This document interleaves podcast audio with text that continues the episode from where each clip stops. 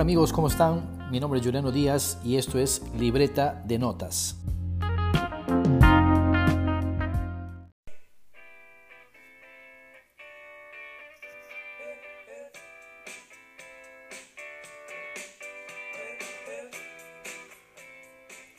Hola amigos, ¿cómo están? Soy Juliano Díaz y estamos ya grabando nuestro episodio 9 y este episodio lo vamos a titular ¿Dónde aprender? Apunté en mi libreta de notas una frase que escuché de un profesor en algún lado y dice, los títulos muestran cuánto gastaste en tu educación. Y bueno, cae a pelo mucho con el título del, episodio de hoy, ¿no? que es ¿Dónde aprender? Y es por ello que hoy vamos a, vamos a hablar acerca del aprendizaje, ya que estamos en una coyuntura particular, infotoxicados de webinars, concursos online, tratando de estar y aprovechar cada Zoom, cada Meet, cada Teams gratuito que pueda haber obviamente de, cada, de la profesión que cada uno de nosotros ha, escogido. Y hay una cantidad exagerada de, cursos hoy en día y todos obviamente de manera virtual porque nadie puede ir a las aulas, ¿no es cierto? Así que estamos tratando de aprovechar todo esto y, a, veces, a, veces, a veces estamos como que con demasiada información, por eso digo infotoxicados, ¿no? porque algunos son buenos, otros quizás no, todos tienen la solución para la crisis, todos están tratando de, llevar su conocimiento, incluso sacrificando eh, honorarios, inversión, tiempo, dedicación, ¿verdad? Especialmente los maestros, ¿no? los maestros de primaria, secundaria y también obviamente los de la universidad, de lo cual yo formo parte. Estamos tratando de hacer todo lo posible por llevar material, contenido de valor para nuestros estudiantes. Pero también existe una gran cantidad de información, una gran cantidad de cursos, webinars, cursos online y obviamente nos tenemos que poner selectivos. No, no digo que esté mal, está bien que aprovechemos el tiempo para tratar de aprender o incluso de desaprender en estos momentos. Solo digo nuevamente que hay que ponernos selectivos. Cuando inició la, cuarentena, les comento, les, cuento, como que todos estábamos en modo relax, ¿no? Dijimos, solamente van a ser 15 días y luego todo debería volver a la, normalidad. Y, bueno, pasaron los 15 días, nos pasamos el día, esos 15 días en Netflix, en Prime, aprovechando alguna, algún, algún algún canal de YouTube para poder este, relajarnos, hacer algunas cosas en casa, pasar tiempo con los hijos, con los esposos, el esposo, la esposa, haciendo varios quehaceres del hogar que lo habíamos olvidado quizás, ¿no? Esos primeros 15 días fueron, fueron de repente como, como las vacaciones que nos merecíamos, ¿no? Pensando que obviamente iba a ser, iba a ser todo, todo, todo tranquilo, ¿no? Que iba a terminar, pero bueno, han pasado ya más de 130 días y seguimos en cuarentena en algunas regiones como la, la, mía, en San Martín, todavía estamos en, en, distanciamiento social, cuarentena, aunque ya la ciudad parece que no, tuviera, que no tuviera cuarentena, pero bueno, eso es otro tema. Para el siguiente mes de la medida, este, ya la medida de emergencia seguía, se, amplió y la verdad es que yo, al menos yo, presencié y traté de acceder a cuanto evento pude en el siguiente mes, o sea, después de la quincena. ¿no? Porque quería, quería aprender más, quería refrescar conocimientos, quería aprovechar que todo está gratis, ¿no? Y accedí a cuanto evento pude, ¿no? Pero luego me di cuenta de que no, no, no lo lograría si no me volvía selectivo, porque estaba recibiendo demasiada información y no estaba siendo e-, efectiva esa información que recibía. Así que apunté en mi libreta de notas algunos de los, mejores lugares, y acá viene el tema, donde aprender. Apunté en mi libreta de notas algunos de los mejores lugares, momentos y además personas de donde uno puede aprender mucho y mejor, casi siempre. ¿No? Porque hay cursos, hay universidades, hay institutos, hay tantos lugares donde aprender que a veces nosotros pensamos que son los únicos lugares donde aprender y no es así. ¿no? Así que he hecho una, una lista de cinco lugares, momentos o personas de donde uno puede aprender, de donde uno, donde uno va a aprender de todas maneras. La número uno, aquí viene la número uno. Primero, ¿no? Uno puede aprender de buenos padres. Si crees en Dios, debes dar gracias por los, por los padres que tienes. ¿no? La divina providencia ha hecho su trabajo y hay que darle gracias a los padres que tienes. Si tienes buenos padres, obviamente, ¿no? porque hay casos y casos. Porque la verdad es que uno no los puede elegir. O sea, uno nace y hay tantos papás. ¿no? Entonces, uno no los elige. Pero desde que naces, empiezas a aprender de ellos. Aprendes casi todo de tus padres y te siguen enseñando por el resto de tu vida.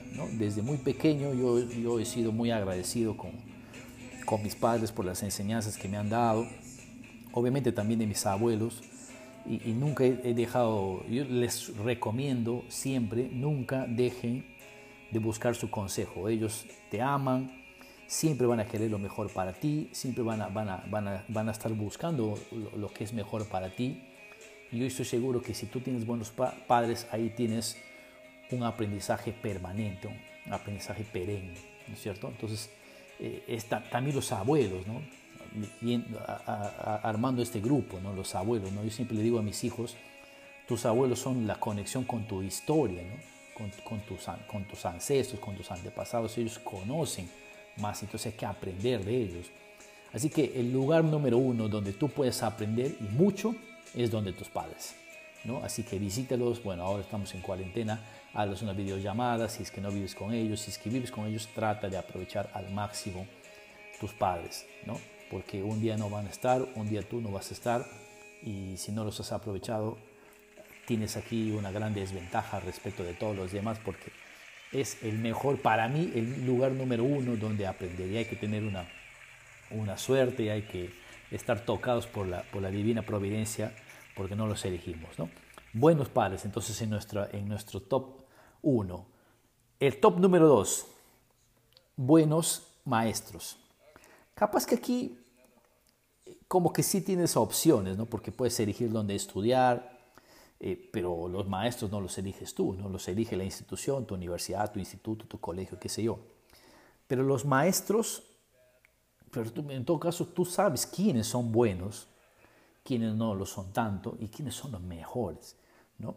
Tú sí puedes saber cuáles son los mejores y a ellos, a ellos que despiertan tu curiosidad, que, alimentan tu, tu, conocimiento, crean el contenido que te permite desarrollar tus capacidades, desarrollar tus habilidades para que tú ejerzas tu profesión, o, algunos incluso mejores para, para, que te ayuden a encontrar tu vocación, para el caso de, los que estamos los que terminan la secundaria y buscan una carrera para poder vincular su vocación con su, con su profesión.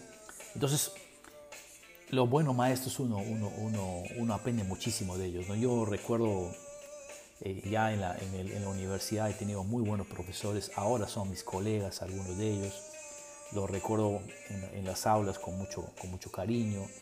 Eh, por ejemplo, el profesor Rubén Trigoso, que ahora es presidente de la Cámara de Comercio. Recuerdo con mucho cariño, por ejemplo, cuando me enseñó la profesora Nora Dextre, contadora, la, profesora Roxana Hidalgo, ¿no? que ahora es vicerrectora académica de la, de la, de la Universidad este, Nacional San Martín. Ya luego hice la maestría y me encontré con una, con, con una institución eh, muy, muy reconocida. Yo hice una maestría en Centrum, en la, Universidad Católica. Y, de ahí yo recuerdo claramente a profesores muy buenos, con muchos títulos, con mucho conocimiento, con, mucha, con mucho expertise, académicos puros algunos, algunos sí con emprendimientos, algunos con negocios. ¿no? Pero recuerdo muy, muy bien a mi primer profesor de la maestría, al profesor Gustavo Martínez, que abrió, eh, me abrió los ojos quizás o, abrió una, una parte de, mi mente que yo tenía, que yo tenía cerrada y, y, me llevó a, un lugar que yo no conocía. ¿no? Eh, y eh, el conocimiento que él me, brindó en, la universidad, perdón, en la maestría, yo lo tengo muy claro. ¿no? Otro profesor que recuerdo mucho es el profesor Piero Morosini, ¿no? que, que siempre que siempre estamos conectados con él, tratando de aprender de él porque él sigue enseñando, el profesor Martínez también. ¿no? Entonces, recuerdo con, mucha, con, mucho, con mucho cariño a estos buenos maestros, a estos buenos profesores que he tenido, ¿no? Y yo estoy seguro que tú que estás escuchando este podcast, este episodio 9, también vas a darme razón cuando te digo lo, dónde puedes aprender mucho en tus, con tus profesores y no necesariamente de la materia que te esté enseñando, ¿no? porque eh, uno elige una carrera y todo lo demás, pero no, no necesariamente de eso. O sea, eh, yo pienso que muchos de ellos te enseñan más eh, de otros temas relacionados, obviamente quizás a la profesión, a la carrera que has escogido, pero que la experiencia de vida les permite tener una, una, visión diferente de las cosas. Entonces, en el número dos tenemos buenos maestros. He tenido muy buenos maestros en la universidad, en la maestría, en el colegio, los recuerdo a todos ellos con cariño. Así que este es el segundo lugar donde tú puedes aprender muchísimo, de buenos maestros. En el lugar número tres, en el número tres tenemos buenos jefes. Hoy seguramente la mayoría de, ustedes ya no los llama jefe, algunos dicen mi líder eh, y la gente los empieza a llamar como líderes. Ya por un tema de coyuntura ya no los llamamos jefes, se les llama ahora líderes. Pero yo tengo ya 38 años, así que he tenido jefes y he tenido jefes muy malos, bueno, no muy malos, he tenido jefes malos, he tenido jefes buenos y he tenido jefes muy buenos. De todos ellos he aprendido. Las cosas que, que no hay que hacer, de, los malos obviamente, y de los buenos, pues su estilo de dirigir, de mandar, de enseñar, y esa capacidad que solo lo tienen los buenos de retarte, de potenciar tu talento, de saber gestionar tu motivación, tu pasión y llevarte de repente a, dar resultados a través de, a través de, de, esa, de, esa, gestión que ellos saben, saben hacer. ¿no? He tenido muy buenos jefes, yo he aprendido muchísimo de ellos. He trabajado alrededor de 11 años en el sector financiero, en donde he tenido eh, mucho, mucho roce con empresarios, con, emprendedores. Y, los jefes que he tenido en verdad me han enseñado muchísimo. He tenido también jefes con los que no me he llevado bien, con los que he tenido diferencias, pero yo he aprendido mucho de, de, mi mamá y de mi, de mi papá, que, han sido siempre trabajadores dependientes. Al menos mi mamá ha sido maestra, maestra de, profesión y, yo he, aprendido mucho de cómo ella llevaba su profesión, su carrera profesional, y de mi padre también, que ha trabajado en muchas empresas. ¿no? Ellos también han sido emprendedores, pero han, dedicado la mayor parte de su vida al trabajo dependiente. Entonces, cuando uno tiene jefes, eh, mi padre siempre dice eso, no tienes que aprender a, obedecer, a tener disciplina, no a obedecer en el sentido de que hacer todo lo que te mandan, ¿no? sino a obedecer las reglas, los lineamientos, los manuales de funciones, eh, la cultura organizacional de una, de, una, de, una, de una empresa, ¿verdad? Entonces, los buenos jefes te enseñan todo eso, ¿no? Te enseñan a, liderar de repente, a ser humilde, a ser asertivo, a trabajar de alguna forma diferente para que tú puedas conseguir resultados y puedas ir creciendo en una organización.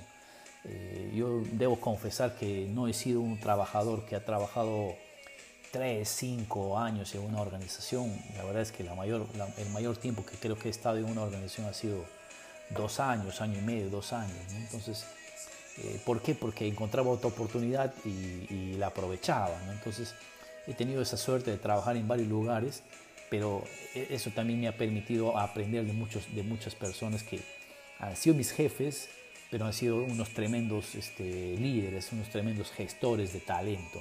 ¿no? Ahora ya los llamamos líderes, pero en ese momento cuando yo trabajaba como dependiente, pues los llamaba, los llamaba jefes. ¿no?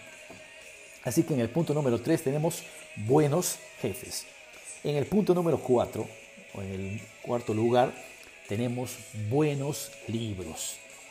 Esto es de lo que se están perdiendo las nuevas generaciones. ¿no? Yo estoy entre la generación X y los millennials. Yo nací el año 81, justo en el en esa línea, en esa línea de tiempo. Así que eh, vengo de la generación que gustaba mucho de leer. ¿no? Hasta ahora tengo varios libros que siempre estoy leyendo, recomiendo libros a mis alumnos, recomiendo libros a mis amigos, en algún momento he participado en, en, en, debates de, de, libros este, con el anterior alcalde que teníamos acá en, la ciudad de Tarapoto. Y a mí me gusta mucho leer, ¿no? Este, debo confesar que que mi, capacidad de leer de repente cantidad de libros ha disminuido. Ahora soy un poquito más selectivo porque estamos en varias cosas y, nos tenemos que dar tiempo para todo. Pero de los buenos libros uno aprende muchísimo. ¿no? ¿No? Esto es, como les decía, de lo que se están perdiendo las nuevas generaciones. Y yo estoy tratando, luchando junto con mi esposa a que mis hijos puedan entrar en esta, en esta vorágine que es leer un libro, viajar a través de él, este, imaginarse este, lo, que está escrito ahí y, esa experiencia. Yo quisiera que mis hijos la vivan tan, tan, tanto como yo, pero estoy luchando, como les digo, poco a poco. ¿no? Entonces, e, esto de los buenos libros se mantiene vigente, ¿no? sin embargo, obviamente se pueden encontrar muy buenos libros y aprender de ellos. Yo recuerdo con mucho cariño los, libros que, leí en la secundaria o la colección de bestsellers que me compró mi padre o que compró mi padre para, para, motivarme a leer cuando era más chico. autores favoritos, la verdad que, que, no tengo, pero he leído mucho a Gabriel García Márquez. Hoy por hoy tengo una biblioteca con varios libros de corte empresarial, de marketing, ¿no? de emprendimiento, pero no se comparan con las novelas largas, con los cuentos. Eh, en serio, los buenos libros enseñan muchísimo, enseñan muchísimo, eh, enseñan mucho, inclusive las habilidades de escribir, las habilidades de esta habilidad de expresión, de comunicarse. Yo considero que la he aprendido de, tanto leer, ¿no? Yo tengo, tengo la, certeza de que puedo redactar fácilmente, o no fácilmente, sino con, con mucha habilidad puedo redactar documentos, puedo redactar este, misivas, qué sé yo, eh, artículos, aunque no lo, no lo, estoy practicando tanto, pero los buenos libros sí definitivamente enseñan muchísimo acerca de, de, de, estas habilidades que uno necesita tener hoy en día en este mercado tan competitivo. Así que si quieres un buen lugar donde aprender, encuentra buenos libros. ¿no? Trata de si no, si, si, lo tuyo de repente no es el libro físico, ahora hay libros digitales este, o e-books como se les llama, y en fin, ¿no? Pero no hay nada más agradable que coger un libro nuevo o leerlo, empezar a abrir las páginas y obviamente leer es, una experiencia muy, muy, muy, muy motivadora, a mí me encanta, ¿verdad? Así que los buenos libros, ¿no? No se comparan, pero en fin, ¿no? Los buenos libros. En el número 5 tenemos las buenas películas. ¿no? Yo siempre le digo a mis hijos, si tú ves una buena película, es, la, buena película te enseña, tiene un mensaje, tiene, un, tiene una, una, una, motivación. ¿no?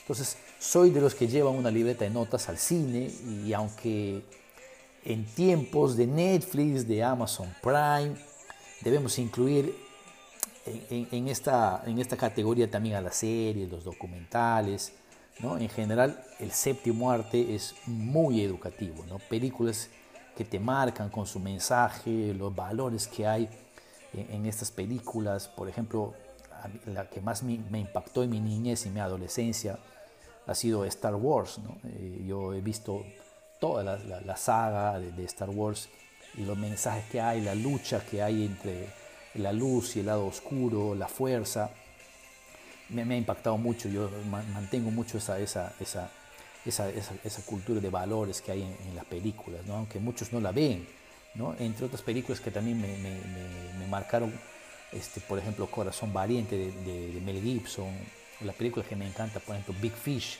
¿no? de Tim Burton, eh, este, son películas que yo las, las, veo y las puedo ver un montón de veces. ¿no? Hace un par de años vi una película que, que, que de verdad me gustaría poder seguirla viendo las veces que haga falta, que es La extraordinaria vida de Walter Mitty. ¿no? Es una película muy, muy, muy este, simbólica, es una película que tiene eh, una calidad de imagen y, el mensaje es, es extraordinario, de verdad, como su nombre lo dice, ¿no? la, la extraordinaria vida de, de, de Walter Mitty. ¿no? Así que trabajemos con las buenas películas, ¿no? o sea, el arte de hacer películas eh, este, este séptimo arte enseña muchísimo. Entonces, hoy obviamente más que, más que antes, la juventud está muy enganchada con el cine y eso está muy bien, ¿no? Pero hay que captar los mensajes que, nos da la serie, la película, los documentales, ¿no? Eh, a mí me gusta mucho. Mi fan también, mi, mi papá también es muy fan de la, del cine, de las películas. Creo que él, él, es el que nos ha inculcado mucho este tema de ver Y él es un, lo primero que paga no es el agua ni la luz, es lo primero que paga es la cuenta, la cuenta de Netflix, ¿no? Para que pueda seguir viendo series y películas. Así que aquí un gran saludo a mi, a mi padre, que es un, un excelente, este, un excelente cinéfilo, podría decir, ¿no? Todos ustedes que, que nos escuchan pueden hacer la, la, la, lista que yo tengo, el top 5, como se dice, o los cinco primeros, ¿no? Pero todos ustedes pueden hacer eh, una lista más larga, ¿no? Todos ustedes que nos escuchan, escuchan este podcast, Libreta de Notas, donde tratamos de, donde tratamos de, de, de, brindar temas de, que puedan servir como para conversar con sus hijos, conversar en la hora del almuerzo, o con la familia, ¿no? Ustedes pueden hacer una lista más grande, ¿no? Yo apunté en mi libreta de notas esto, pero ustedes pueden incluir buenos amigos, pueden incluir buena música, por ejemplo, la música también a mí me ha enseñado mucho, ¿no? Entonces, eh, yo creo que le voy a dejar este, este, es para otro episodio hablar de lo que la música nos enseña. Yo no soy músico, pero mi padre, mi padre es músico, eh, mi hermano también, tengo tíos que, que, que, son músicos, así que yo creo que una en la lista también deberíamos incluir la música, ¿no? Lo que ustedes consideren para cuando se pregunten ¿Dónde puedo aprender? La primera respuesta, para que, para que cuando se hagan esa pregunta, la primera respuesta no sea en la universidad, en el colegio, en el instituto, ¿no? Lo de, siempre, recuerden siempre que donde, donde estudian sus hijos o donde estudiamos nosotros, no, no necesariamente porque es el, colegio más caro o porque es el colegio eh, más reconocido o porque es la universidad más cara ya vaya a ser mejor educación no necesariamente, ¿verdad? Porque yo considero que los que hacemos a la institución educativa somos los estudiantes, los alumnos. Lo que podamos hacer luego, luego ¿no? va a dar reconocimiento a nuestra institución. Así que siempre digo lo, que dije al principio, ¿no? los títulos eh, solamente muestran cuánto has invertido, cuánto has gastado o cuánto has invertido en tu educación o en la educación de tus hijos. Así que donde se puede aprender o donde se va a aprender más es en la, en la vida. ¿no? no quiero decir con esto que no tengan que estudiar, ¿no? O no tengan que buscarse una carrera, al contrario, tienen que hacerlo y con toda la, con toda la seguridad de que lo van a, que lo van a lograr. ¿no? La, la, lo que se muestra en todo caso, como les decía, es cuánto invertimos en, en, nuestra educación, pero de donde realmente aprendemos es una lista y en esa lista no se incluye a la institución educativa donde estás estudiando. Ahí adquirimos conocimiento, definitivamente adquirimos conocimiento, pero son las personas, son los, los lugares extra eh, eh, en, donde encontramos eh, un aprendizaje real. ¿no? Apunté entonces en mi libreta de notas esto que les acabo de, de, de contar, estos cinco lugares donde podemos aprender, de donde se puede aprender. Así que los invito a que ustedes hagan más larga la lista. Lo apunté en mi libreta de notas y nos pueden escuchar siempre en Apple Podcasts, en Spotify y en Anchor FM. Síganos en nuestras redes sociales, arroba Juliano10Y en Instagram y, Twitter y me encuentran como Juliano Díaz en todas las demás redes sociales. ¿no? Activen las notificaciones, no se pierdan ningún episodio de este su podcast, mi libreta de notas. Soy Juliano Díaz, nos vemos pronto, cuídense mucho amigos, gracias.